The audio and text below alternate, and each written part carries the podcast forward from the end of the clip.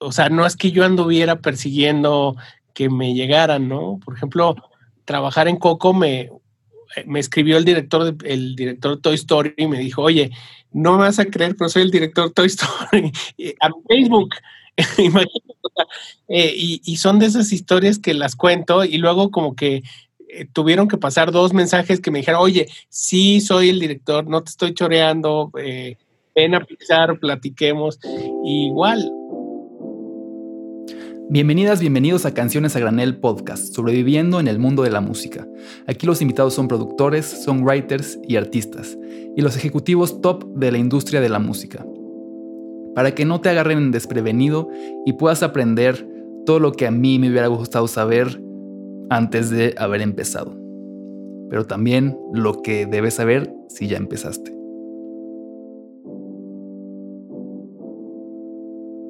Bienvenidos al episodio 16 del Canciones a Granel podcast. Antes de presentar al invitado me gustaría hacer un breve anuncio y es que el próximo viernes 12 de febrero sale mi primer sencillo de este 2021.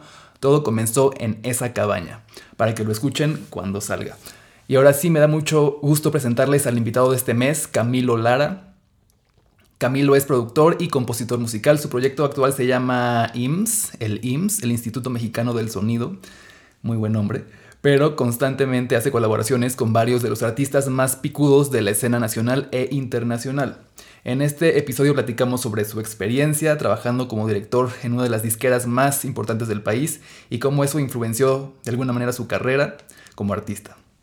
Cómo consiguió colaboraciones con FIFA, eh, con Coco y con Grand Theft Auto, platicamos también sobre eso, y también los pasos básicos que podría seguir un artista independiente eh, platicamos sobre sus procesos creativos de producción, cómo trabaja con eh, su equipo para producir y lanzar su música y los lugares recónditos a los que lo ha llevado la música.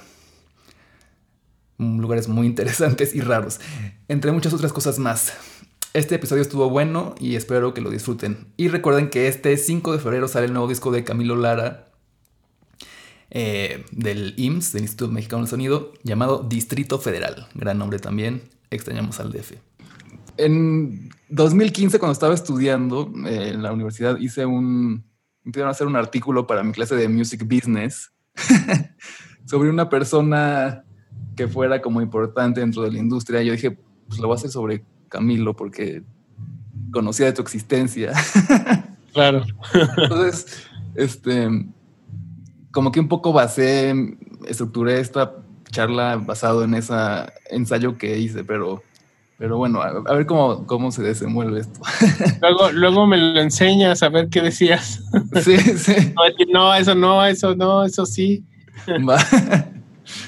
Em, o sea, lo primero que te quería preguntar es que supongo que haber sido como director de una disquera tan importante, eh, pues como fue EMI y como fue Virgin como sello, eh, pues supongo que te llevaste mucho de eso y lo supiste después aplicar a, tu proyecto personal, ¿no? O, cómo ves? Eh, pues sí, no. O sea, es como. Es un poco como los, los que hacen. que trabajan en agencias de publicidad y son escritores. O, o sea, es muy raro y siempre me ha parecido raro que no haya ejecutivos músicos. Sí, Como que en la música y en el cine es casi un pecado ser un músico y ser un ejecutivo disquero. O sea, les parece marciano y es como, ¿cómo? Pues hay dos o tres que, son ejecutivos y, músicos. Mm. Eh, y a mí lo que pasó es que eh, fue un poco o sea, yo venía, es que me tengo que echar para atrás porque yo venía de una familia donde mis dos hermanos eran músicos y a mi hermano grande lo firmó una disquera grande. Entonces siempre fue, siempre me dio mucha curiosidad ver por qué una compañía de discos firmaba con condiciones súper gachas a un artista, ¿no? Eh, y eso fue mi primera cosa que dije, ah, mira, yo debería trabajar en eso. Eh, y fue un poco como lo primero, lo primero que vi. y, y, luego empecé a trabajar porque pues era mi trabajo para ganar dinero y mi trabajo de día, aunque de noche estuviera haciendo música. Entonces siento que un poco como que eran artes diferentes, ¿no? O sea, sí aprendí un buen de cosas y ahora que saco mis viniles, por ejemplo, que estoy haciendo una que otra cosa, sí me llevé como esa experiencia de ser más organizado y sobre todo de entender el music business, que, eh, pero siento que hoy en día ya todo el mundo debería saber del music business si es músico, porque antes, antes pues como que podías no saber nada y tenías a alguien que te ayudara. Pero hoy en día nadie te ayuda y tienes tú que hacer tus propias cosas. Entonces, siento que ya no me siento especial de saber tanto del business porque en realidad ya es una cuestión que todo mundo debería estar sabiendo y ser parte de tu, de tu ADN como músico, ¿no? Pero, pero además, o sea, siento que en esa época que bueno, tampoco fue hace así muchísimo, ¿no? Pero el Internet no estaba tanto en su apogeo y supongo que no había tanta información disponible como lo hay ahora. Eh, y pues sí, ¿no? O sea, como que sí te, te llevaste pues enseñanza, supongo, como trabajando ahí. Y dirías que gracias a eso que aprendiste, como a cómo funcionaba un poco el engranaje, pudiste sacar esos deals como los de FIFA, los de GTA, los de... Los de... Es raro porque como que todos esos, así cada uno me cayeron por totalmente... O sea, no es que yo anduviera persiguiendo que me llegaran, ¿no? Por ejemplo, mm. trabajar en Coco me, me escribió el director, de, el director de Toy Story y me dijo, oye, no me vas a creer, pero soy el director de Toy Story Facebook. Eh, y, son de esas historias que las cuento y luego como que eh, tuvieron que pasar dos mensajes que me dijeron, oye, sí, soy el director, no te estoy choreando, eh, ven a pisar, platiquemos. igual, o sea, cuando hice em, Grand Theft Auto, me busca un personaje y me dice, oye, quiero que hagas lo que quieras en Grand Theft Auto. Y le digo, ¿cómo que lo que quieras? Sí, lo que quieras, haz lo que quieras. Eh, y me citó en Los Ángeles en un hotel a cierta hora, ¿no? Entonces ahí voy al hotel, que eran como, no era tan temprano, eran como la una en la tarde. y voy llegando al cuarto y está lleno de botellas, tirados, cigarros, así. Eh, y de repente sale un güey como así, todo despeinado, recién levantado y dice, ah, hola, yo, yo inventé Grand Theft Auto. Y era el, el, tipo que había hecho el, videojuego. Dice, tú eres Camilo, ¿verdad? Sí, sí, sí. Ah, pues eh, estoy muy crudo para darte el brief de lo que quiero, pero haz, haz lo que quieras. y así, entonces yo dije, ah, pues voy a hacer una estación y voy a invitar a Don Cheto, tal. Y siempre me dijeron que sí. Y así como que luego han salido cosas un poco eh, como no sé, no sé, como que de, de, cosas eh, muy buenas causalidades de la vida. Y, la verdad es que lo que me ayudó a, tal vez a, a tener una fundación de trabajar en una disquera era que tenía, o sea, tenía muy claro siempre cosas que creo que hoy todos debemos de tener claro como músicos. O sea, ten tu propia editora, eh, cobra tus derechos fonomecánicos, cobra tus, eh, cómo se hace una sincronización, qué es, cuántos derechos hay, como todas este, estas cosas que pues son importantísimas y, hoy en día si te autogestionas tú tus propias cosas, pues eh, eso es el ABC, ¿no? Y ese pues sí, yo me lo sé perfecto. Claro, sí, y, hablando de, de esas cosas, ¿qué considerarías que que son las fundamentales para un artista independiente? O sea, ¿qué deberías, o sea, si le pudieras decir como, a ver, tienes que inscribirte en el SACOM, tienes que estar en Indautor, tienes que, no sé, también estar en BMI o en ASCAP, ¿qué, qué sería lo fundamental para un artista independiente hoy en día o un artista independiente que ya empieza como un poco a tener, este, pues, digamos, de éxito, ¿no? Entre comillas. Pues como que dividiría el, trabajo en dos cosas. Uno, lo que es tú como artista de, de shows, que algún día volverá a ver y, espero el mundo cambie de nuevo y eh, haya conciertos, pero ahí pues yo, yo lo más básico es eh, tener un agente que te venda, un booking, un booking que te venda los shows y que, y, que esté enamorado de lo que haces. Mm. Eh, ese es el, los bookings solo funcionan si, si es un fan el que te vende y le gusta lo que haces.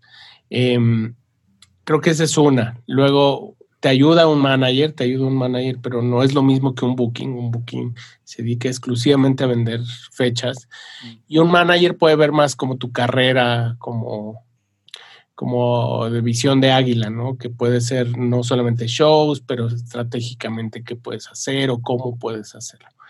Em, y por el otro lado, la carrera de publicación de canciones o de discos o lo que quieras hacer que ahí, ahí, ahí es, es complejo porque tienes que tener primero cómo publicarla, que puede ser una, eh, una compañía que hace distribución digital, como lo es Orchard o como lo es eh, eh, Believe o varias compañías, o lo puedes subir tú por CD Baby, está también bien.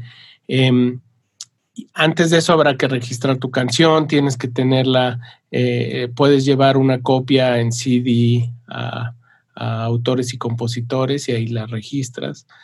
Eh, también es recomendable registrar tu nombre como marca. Eh, si te llamas, no sé, el Shirota, pues ir, a, ir ahí a Indautor y decir a, a la INPI y decir, oigan, yo quiero hacer, eh, yo quiero ser Shirota y va a ser mi nombre artístico, porque luego hay un problema, o sea, yo he visto eh, grupos que de repente les registran su nombre y se les acaba el mundo.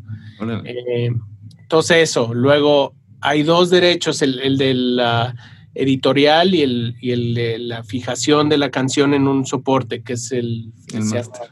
el master. Entonces, el editor es lo que tú compones y te imaginas y lo tienes en partitura, ¿no? Lo otro es la grabación. Eh, entonces, para la publishing, para tener tu editorial, pues es recomendable o hacerlo con alguien que tenga una editorial o hacer la tuya y administrarla a través de, de sociedades como aquí puede ser como la Sociedad de Autores y Compositores o puede ser con la SACOM eh, digo, la, las GAE en España mm. o BMI o ASCAP en Estados Unidos. Eh, pero creo que con eso ya más o menos tienes medio organizado. Y la otra, pues, es el máster, ¿no? Que puedes dárselo una disquera para que lo saque o tú lo puedes sacar a través de forma independiente. Mm. Y hablando de, booking y, y, management, ¿por qué tú crees que aquí en México debería de ser como en Estados Unidos, que están separadas las dos entidades porque según hay un conflicto de interés. ¿Debería ser aquí igual o qué opinas? Eh, es que yo creo que en, un mundo en el que en Estados Unidos como la industria es tan grande, y creo que sea un conflicto de intereses. Aquí la verdad es que luego eh, hay niveles, ¿no? Pero si eres un artista que está empezando y que es súper difícil tener conflicto de intereses con las dos cosas porque es muy chiquito el negocio, ¿no? Eh, no sé, y, en Estados Unidos, pues sí, no, no puede ser, no puedes este, tener todo el, todo el pastel de la industria, de, un, de un proyecto. Oye, y regresando a, a, a GTA, tú, o sea, dijiste que creaste la estación, o sea, la, idea de, poner una estación en el radio de los coches fue tu idea o, como que fue una más dentro de...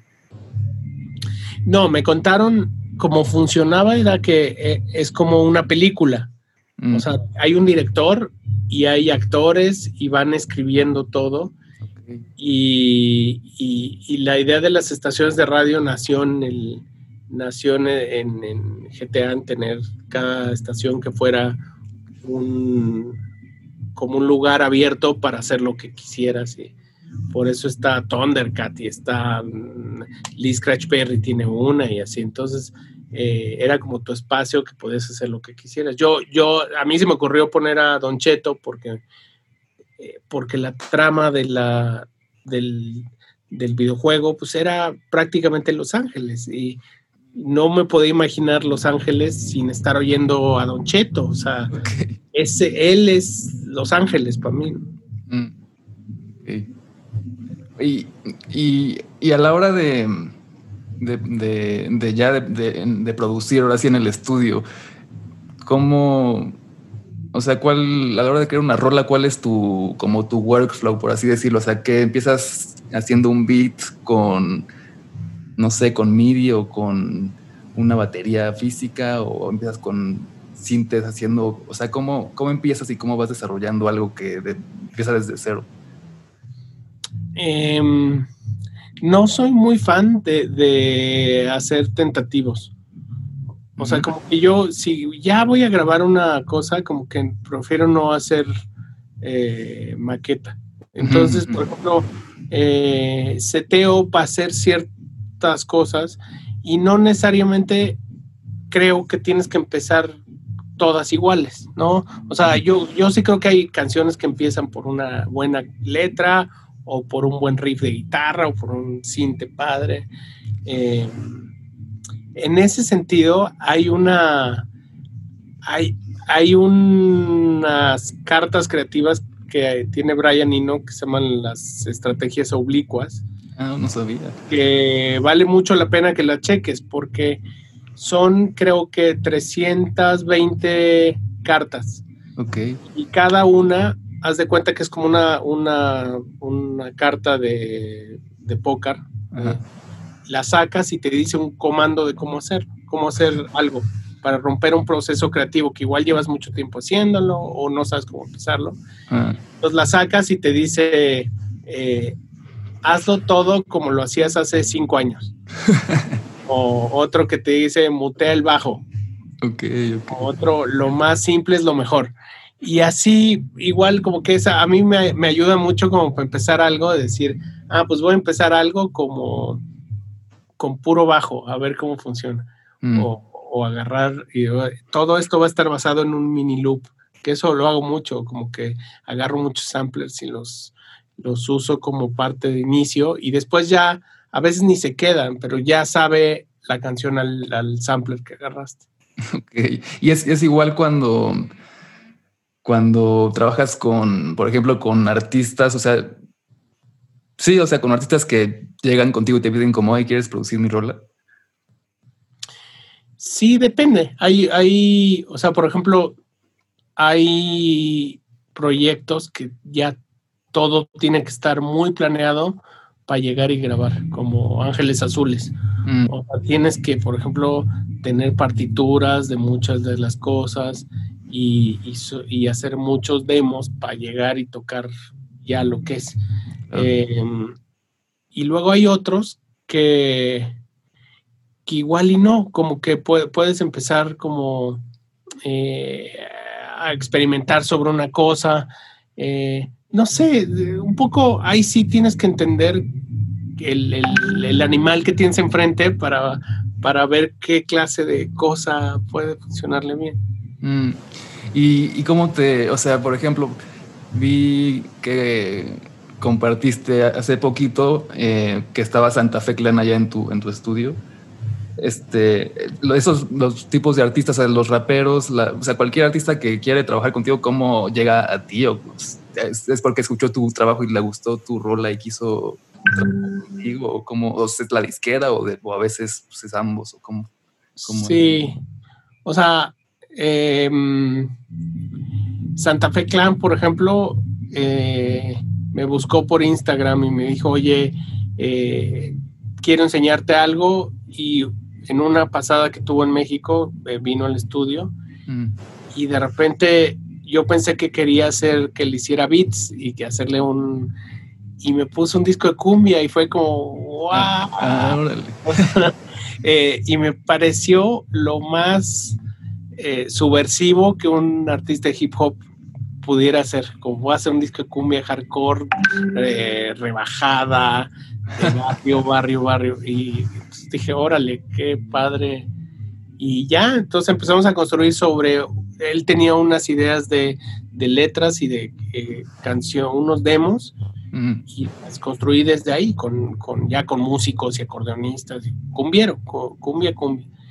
Eh, entonces, un poco de todo, ¿eh? No, o sea, eh, lo, lo más importante es que medio conectes con qué, qué tiene que decir el otro. Si no, si no, ahí sí, pues es, es, de huevo. O sea, como que no, qué feo trabajar con algo que no conectas. Es como, puta, no voy a, no voy a. Es como hacer música que no te gusta, igualito. Como que, ¿por qué voy a hacer eso, no? Claro, sí. oye, estaba escuchando tus, tus rolas, em, sobre todo las las más recientes, y noté como, no, es como un patrón, que no sé si te habías dado cuenta, que en algunas como que tienes como un atasque muy, muy chido de, guitarras eléctricas o de sintes como hacia el final de las canciones. Sí, tienes toda la razón. También yo lo, yo lo sentí cuando acabé el disco porque de toda, cuando haces un disco, ah, bueno, yo hago 30, 40 rolas y luego ya selecciono y dejo, trabajo 10 y, o las que tenga que acabar y las acabo. Mm. Y en este me quedé muy lupeado con las canciones que eran como mántricas, como que son mm y, y también yo creo que tiene que ver mucho con, lo que estás oyendo, con el trip que tienes cuando estás haciendo el disco. O sea, este disco lo, hice pensando así en Can, en tipo Felacuti, Talking Heads, como eh, en, estos spiritualized, eh, como muchos de los, de, como canciones que te van llevando a un, a un gran final eh, y que son medio mántricas. Y sí, sí, la verdad, ya, ya viendo las elecciones como sí, sí, se quedaron esas y tal vez inconscientemente lo hice eh, porque pues ando en esa onda. Ok, sí, ok, ya entiendo. Y también, o sea, hablando de, de como esa, ese, como mántrico, ese efecto como mántrico y demás, vi que, o más bien escuché la de Se Compran, que tienes un, un este, ¿cómo se dice? Ya se me fue la onda del término musical, pero está en siete octavos, pues. Ah, ya me habías dicho y yo no sabía. Yo dije, ¿what? Eh, sí, no me acuerdo qué era, pero era como una. No me acuerdo. sí. Tú me dijiste y fue como, órale, ni me había dado cuenta, pero sí. Eh, además que está en siete octavos, me parece también nomás. Nunca en mi vida pensé hacer una canción en siete octavos. O sea, pero no te habías dado cuenta que estaba. No. Ah, bueno, o sea, la hice y mi ingeniero Marco Carrión me decía así de, ¿te diste cuenta que está en siete octavos? Y así, órale. sí, pero además es un siete octavos simétrico, es un dos, un dos, un dos, tres, un dos, tres, un dos, un dos. Sí, porque, pero eso, por ejemplo, el, esa canción nació con una, hay cajas de ritmos eh, que son practicadoras de tabla eh, hindús. Oh, Entonces, el, todo lo empecé con el beat, el que hace tom, tom, tom, mm. ese era el preset del, practicador de tabla. Entonces, como que le empecé a construir ahí y encontré la vuelta en siete octavos. Y ya, y ya todo se construyó ahí eh, porque el sampler, porque el, beat estaba, era un beat raro. Sí, es hindú. sí, sí, no, sí, sí, como que sí suena, sí, está, sí, como que me, como que hace, no sé por qué, pero sí, porque es muy mexicano la canción y todo, pero como que sí también te lleva algo así, no sé por qué, o sea, supongo que es por eso, no sé. Sí y, tal vez esa es la más mántrica de las canciones, como, como que esa sí era, eh, es, pues, es poesía automática, o sea, si tú le sacas de contexto se compran colchones, refrigeradores, tambores, lavadoras, microondas. Eh, es como, sí, como si te estuviera diciendo una poesía de Rambo. esto, eh, como, como algo que no, alguien que no sea de aquí y, le recitas eso y dice, ah, pues es una poesía automática. Tal cual, como de harto.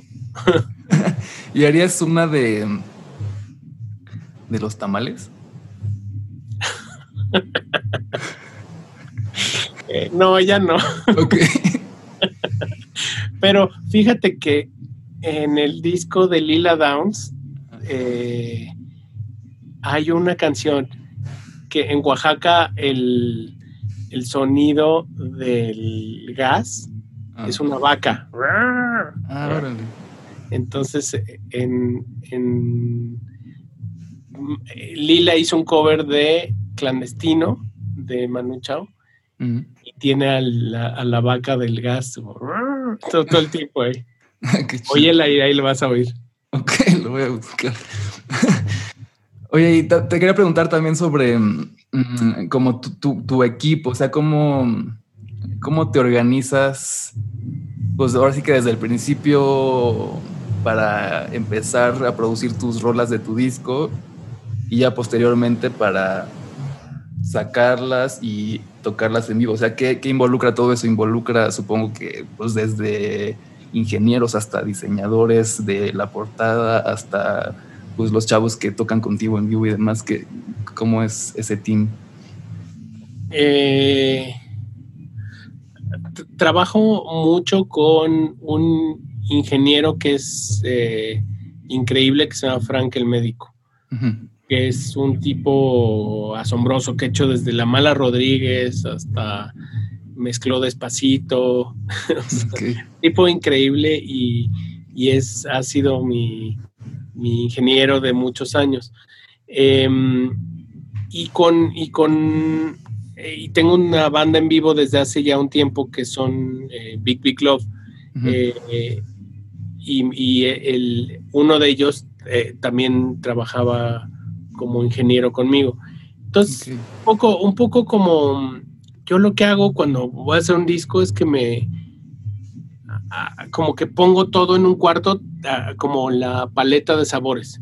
Mm. Eh, eh, como si cuando de niño te dijeran así de haz un haz un eh, conjunto de cosas, así lo hago yo. Agarro, entonces digo, quiero que este disco tenga mucho trémolo, tenga un si un Moog o un Melotron, o va a ser un disco de más sintes de Hammonds. entonces voy como haciendo mi show ante él. Mm. Eh, y luego con eso eh, ya me pongo a hacer cosas. Entonces agarro los samples que había cortado buscando cosas. Eh, los sintes que quería usar, los tipos de bajo, las guitarras con los efectos que quería. Y empiezo a hacer todo con una misma paleta. Entonces, al final creo que después de un rato te, te empieza a dar como la, eh, aunque, aunque las ideas sean diferentes, tiene un poco el, mismo, eh, la misma paleta de cosas. Sí. Y, ya eh, después de eso, las canciones, si te las llevas a un estudio o haces colaboraciones o le metes un coro gospel o le metes lo que sea, ya tiene tu primera base que eres tú y ya son primas un poco las canciones. Mm. Así me gusta, pues al final hacer un disco, si vas a hacer un disco, y la va a estar bien que sea como tu, tu bitácora de tu vida de los seis, ocho meses que te gastaste en hacer el disco, que digas, pues eso, eso era, en esa onda andaba yo en ese momento. Hmm. ¿Y, y, estás ahorita mm, completamente independiente o tienes algún este, deal con alguna sello, alguna disquera o alguna distribuidora? Pues eh, tuve, ya no, ya todo soy súper independiente, mm. salvo en España, que en España lo saco con un, sello independiente que se llama El Volcán, mm. eh, eh, y con los que ellos me sacaron desde mi primer, segundo disco y, pues he trabajado con ellos. Pero el resto em, lo hago a través de una distribuidora digital que se llama Believe y, mis viniles yo me los mando a hacer, eh, hago el arte y lo hago todo el tema que, que es, un, es un tema. Sí. O sea, justo el arte, el arte de estos últimas rolas me ha gustado bastante, como que no sé, me, me laten mucho. Y, y como, o sea, ahí para hacerle el arte es como, ah, pues me late como este artista y le pides como, porfa, ayúdame con esto, o, eh, supongo, o cómo es. sí, sí, un poco sí, eh, pero más, más como que, eh, ah, igual que como hago las rolas, hago un, mi, o sea, de que recorto cosas y hago mi, mi cosas de, de influencias que, quiero que sea. Mm. Entonces, con todo este disco quería que fuera, que todas las rolas fueran ideogramas de, de ideas, de una cosa particular de la ciudad. Eh, entonces se me ocurrió hacer códices. Eh, pensar como si el arte del códice siguiera siendo una cosa normal y siguiéramos comunicándonos por códices. Y me puse a averiguar y había dos o tres artistas que, que eran códices, eh, generadores de códices modernos. Em, y, conecté con uno que estaba en, Juárez, eh, Urbano Mata, que es un personaje increíble Mm. Y empezamos a generar como la, el, ideograma general del, disco, que era el Distrito Federal, y luego empezar a hacer, hablar de cosas muy particulares, o sea, un ideograma de un Oxo, un ideograma de la caída de Mexicana, un ideograma del Ángel de la Independencia, otro del, del culto a las armas, otro así. Y, y el disco, eh, ya te voy a mandar la portada para que la veas, pero es, pues, y cada uno de los sencillos es el ideograma del, sencillo, ¿no? Como eh, el de Dios, pues es el, culto eh, a la comida de, calle y eso, y, y, My America is not your America es el, es el ideograma del culto a la, como de, de la violencia y del de la intolerancia, ¿no? Y así, entonces, eh, la verdad que bonito y es, eh, es eh, le metí demasiada cabeza a eso, para que la banda le guste. Sí, sí, a mí me encantan, como que es, sí, son su propio mundito todos. Y, em, ¿qué te iba, te iba, a preguntar algo sobre eso? Ah, sí, sobre tu disco. O sea, ahorita ya van como que unas cuatro rolas del disco. Eh, sí, sí, sí, sí. pero planea sacarlo todo, o sea, es más grande, supongo, o cómo es. Sí, son, bueno, son 10, pero mm. saqué una con Joe Crepúsculo que se llamaba eh, Cruzando el Río, luego salió Se Compran, Dios, eh, y luego salió esta de My America. Mm. Y sale otra y luego ya sale el disco el año que entra otra muy cumbiera que hice con, un, grupo colombiano que se llama La Perla, que son unas chicas eh, que hacen cumbia brutal. Ok. ¿Y cómo decides, em, o sea, por qué decidiste sacarlo así? ¿Cuál, es tu estrategia de lanzamiento o, o cómo lo pensaste? La verdad es que eh, en enero saqué el, el primer single formal que se llamaba Se Compran. En marzo, en marzo iba, a, marzo iba a salir otro sencillo y en verano iba a salir el disco. Eh, pero pues ya en marzo nos dimos cuenta que ya no iba a salir nada de nada. Eh, y pensé un poco como, bueno, pues lo voy a... Eh, mi primer instinto es lo voy a sacar ya en verano y tal. Y después vi que no, como que no me daba tiempo de hacer nada y, entonces fui haciendo los videos súper lento y la, el arte súper lento y, ya me resigné a que saliera el año que entra. Entonces eh, fuimos sacando los sencillos así poco a poco mm. y también ayudó porque pues, siento que la banda pues está, eh, tiene retención para un sencillo o menos. sí, así es. Y el, el video que grabaste en, Japón, pues supongo que lo grabaste antes de que pasara todo este relajo. Sí, tristemente sí. Me hubiera encantado grabarlo hoy en día. Pero no se pueden ir. Mm. Y hablando de, países a los que has ido, ¿a qué otros lugares te ha llevado la música que dices como qué padre que gracias a, la música pude estar aquí? Eh, pues sí, sí, sí he tocado en todos los continentes ya. Órale. Y el más lejano probablemente fue en... Fui a, a tocar un lugar que se llama La Reunión en, África, que es muy, muy abajo, está a la altura de Madagascar y es en un festival y, y fui y toqué y estaba, toqué, ¿quién estaba? El, el Damian Marley, como dos o tres.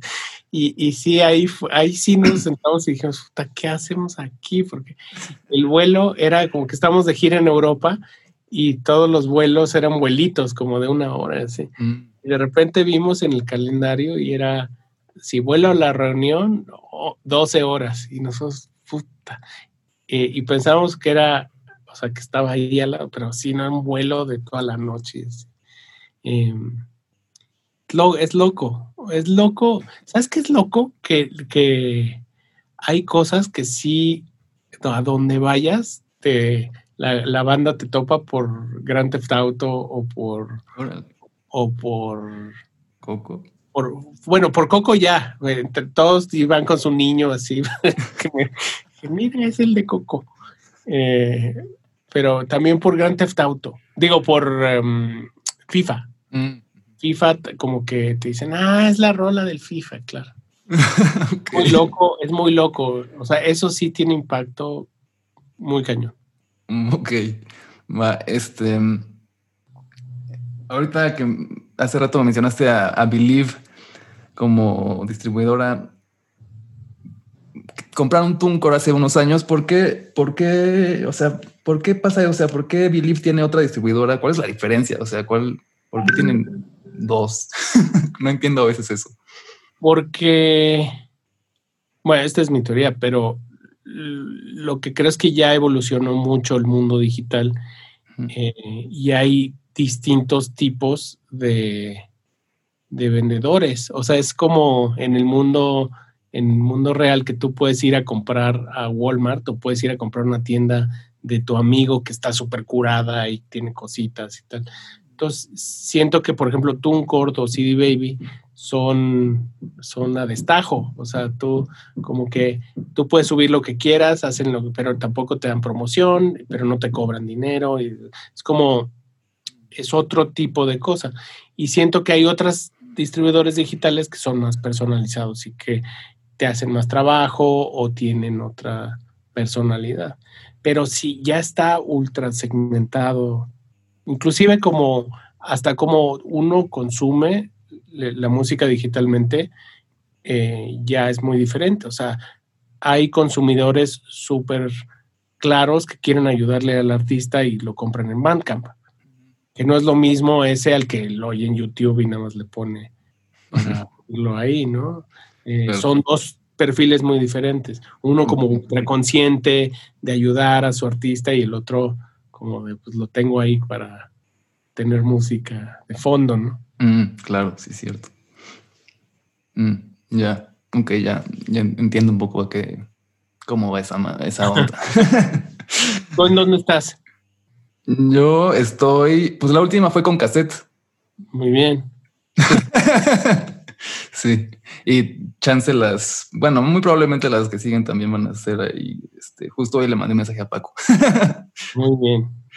Sí, pues te digo, yo creo que ya está súper dividido eso y, hay muchas formas de, hacerlo. O sea, eh, y tienes que encontrar un poco los que es como el booking, como el que te crea y que diga, puta, eh, me encanta lo que haces y voy a apoyarte.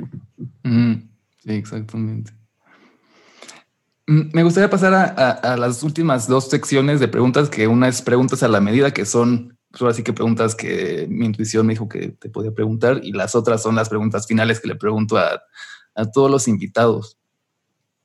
Entonces, la primera de las preguntas a la medida es Si pudieras quedarte entre las siguientes tres, ¿con cuál te quedarías? ¿Quesadilla, gordita o chicharrón? qué difícil. Em, creo que a la larga me quedaría con la quesadilla. Ok, sí, yo también. pero de lo que decía en esta canción es que si tú te encuentras a Dios y al diablo, eh, y Dios te ofrece una quesadilla y el diablo una gordita, la que aceptes, al final es la mismo, o sea, es, la misma masa, es ingrediente, o sea, nada más te engañaron para tomar el bien o el mal, pero es lo, mismo. Y, la, idea de la rola es el, me, Dios está en esa comida, es, eso es, eh, eso es el, alma del mexicano. Mm. Em, el mexicano es eh, la mitad, un tercio de agua, un tercio de sangre y un tercio de maíz. O sea, tú aplastas un mexicano y es una gordita o es una quesadilla o es eso, eso es un, eso es un mexicano ahí ejemplificado de otra manera física. Ah, qué chido. No, no sé, ok. La rola. Va. ok, la, siguiente es. Em, te quería preguntar si ya pasas por General Prim sin problemas. eh, sí, caray, vivo al lado.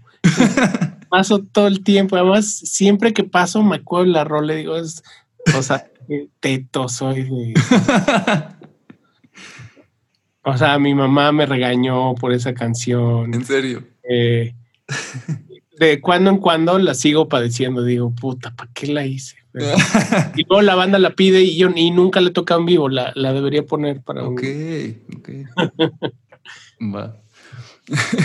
ok, que la siguiente es, em, ¿cuáles dos bandas o artistas mexicanos te encantaría, o sea, que hicieran una colaboración? Por ejemplo, a mí en el mundo de, de la música en inglés me encantaría que Jack White se juntara con Radiohead, pero aquí en México, ¿quiénes dos te encantaría ver juntos? Ah, porque son tus dos favoritos, ¿no? Sí, de hecho sí. O sea, es tu favorito, favorito. Sí, Jack White es el segundo. Sí, sí, tal cual. Eh, me encantaría, sí, pero ya es imposible, hacer una colaboración entre Rodrigo González y Grupo Cual. Ok. ¿Cuál es el Grupo Cual? El grupo cual es probablemente el grupo más chido de cumbia chilanga. Ok. Son eh, eh, o sea, óyelo, es alto nivel cumbístico, eh, pero cumbia como si estuvieras pensando en The Clash o unos punks. Son es de barrio, barrio, o sea, es muy es increíble. Y y Rodrigo me parecía que era el mejor, el mejor compositor eh, que ha habido en México mm. de calle, así por mucho. Ok. Va. Ok, ahora sí las preguntas finales que le pregunto a todos los invitados. Si pudieras viajar una época en el pasado, ¿a qué época viajarías y a quién te hubiera gustado conocer? Em, es una tontería eh, pero yo viajaría a los ochentas. o sea, hay gente que va a los dinosaurios o así. pero yo sí iría a los ochentas a México. O sea, México. Eh, hay una película que se llama Esto no es Berlín. Ajá, sí, sí, sí. Salió este año. Sí, lo vi. Y, y yo estaba bien chavillo, muy, muy chiquito, para poder ir a los al Tutti Frutti o al Look o a estos lugares míticos donde empezaron. O sea, donde cuenta que tocó Perry Farrell con James Addiction o, La Polla Records o Caifanes. Eh, y me hubiera encantado ser joven en esa época, como ir a, mm. o sea, ver cómo se gestó esta cosa del México pre, pre Salinas, ¿no? Mm. Eh, es una manera, mala manera de desperdiciar una máquina el tiempo, es la verdad. No, pues. te debí de haber dicho así de ir a ver a Chuck Berry o, a, a, este guitarrista Django Reinhardt o alguno de estos eh, bluseros increíbles, ¿no? Pero bueno. Pero no te creas, mucho, muchos de los que les he preguntado siempre dicen como entre 60, 80. De hecho, este Fernando Grediaga también quería ver este México antes de que valiera madres con Salinas. Pero lo vio, si está ya bien ruco. sí, un poco más antes, o sea, como en los 70 siendo ah, chavo. Pues sí, fíjate, también esa otra sería padre, o sea, ir como en los 40 en México con Cárdenas y ver el nacimiento del México, del cine. Eh, ahí se inventó el mariachi, por ejemplo. O sea, no existía o era una cosa que no era, o sea, los mariachis, así, sombrero y así, se inventó en el cine. Antes andaban de manta blanca.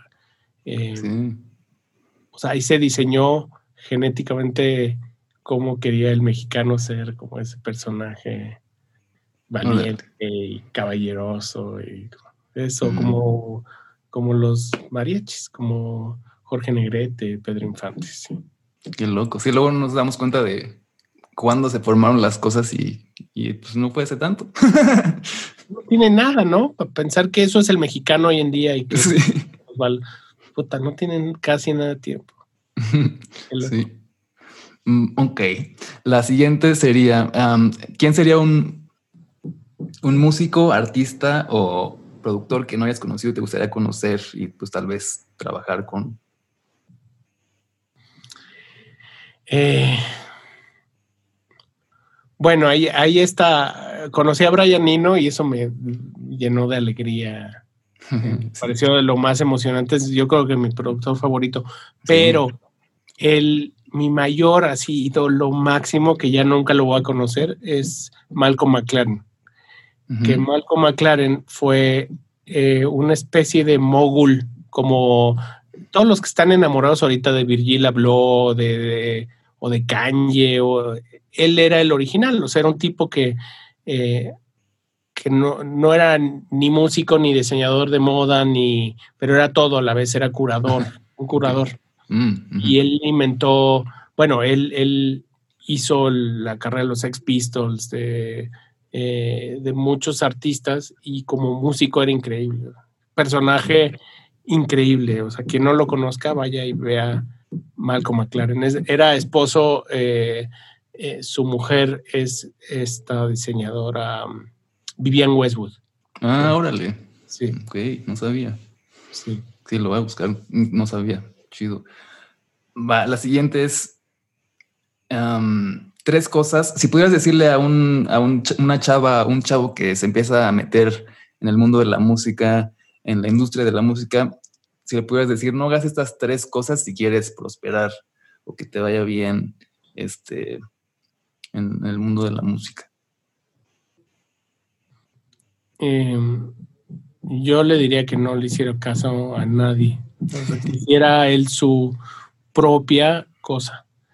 Todo, hay una obsesión reciente de estar eh, como ver el de al lado qué está haciendo o, qué tipo de producción tiene el otro, tal. Como que siento que es mucho más emocionante cuando alguien descubre algo nuevo o hace algo diferente.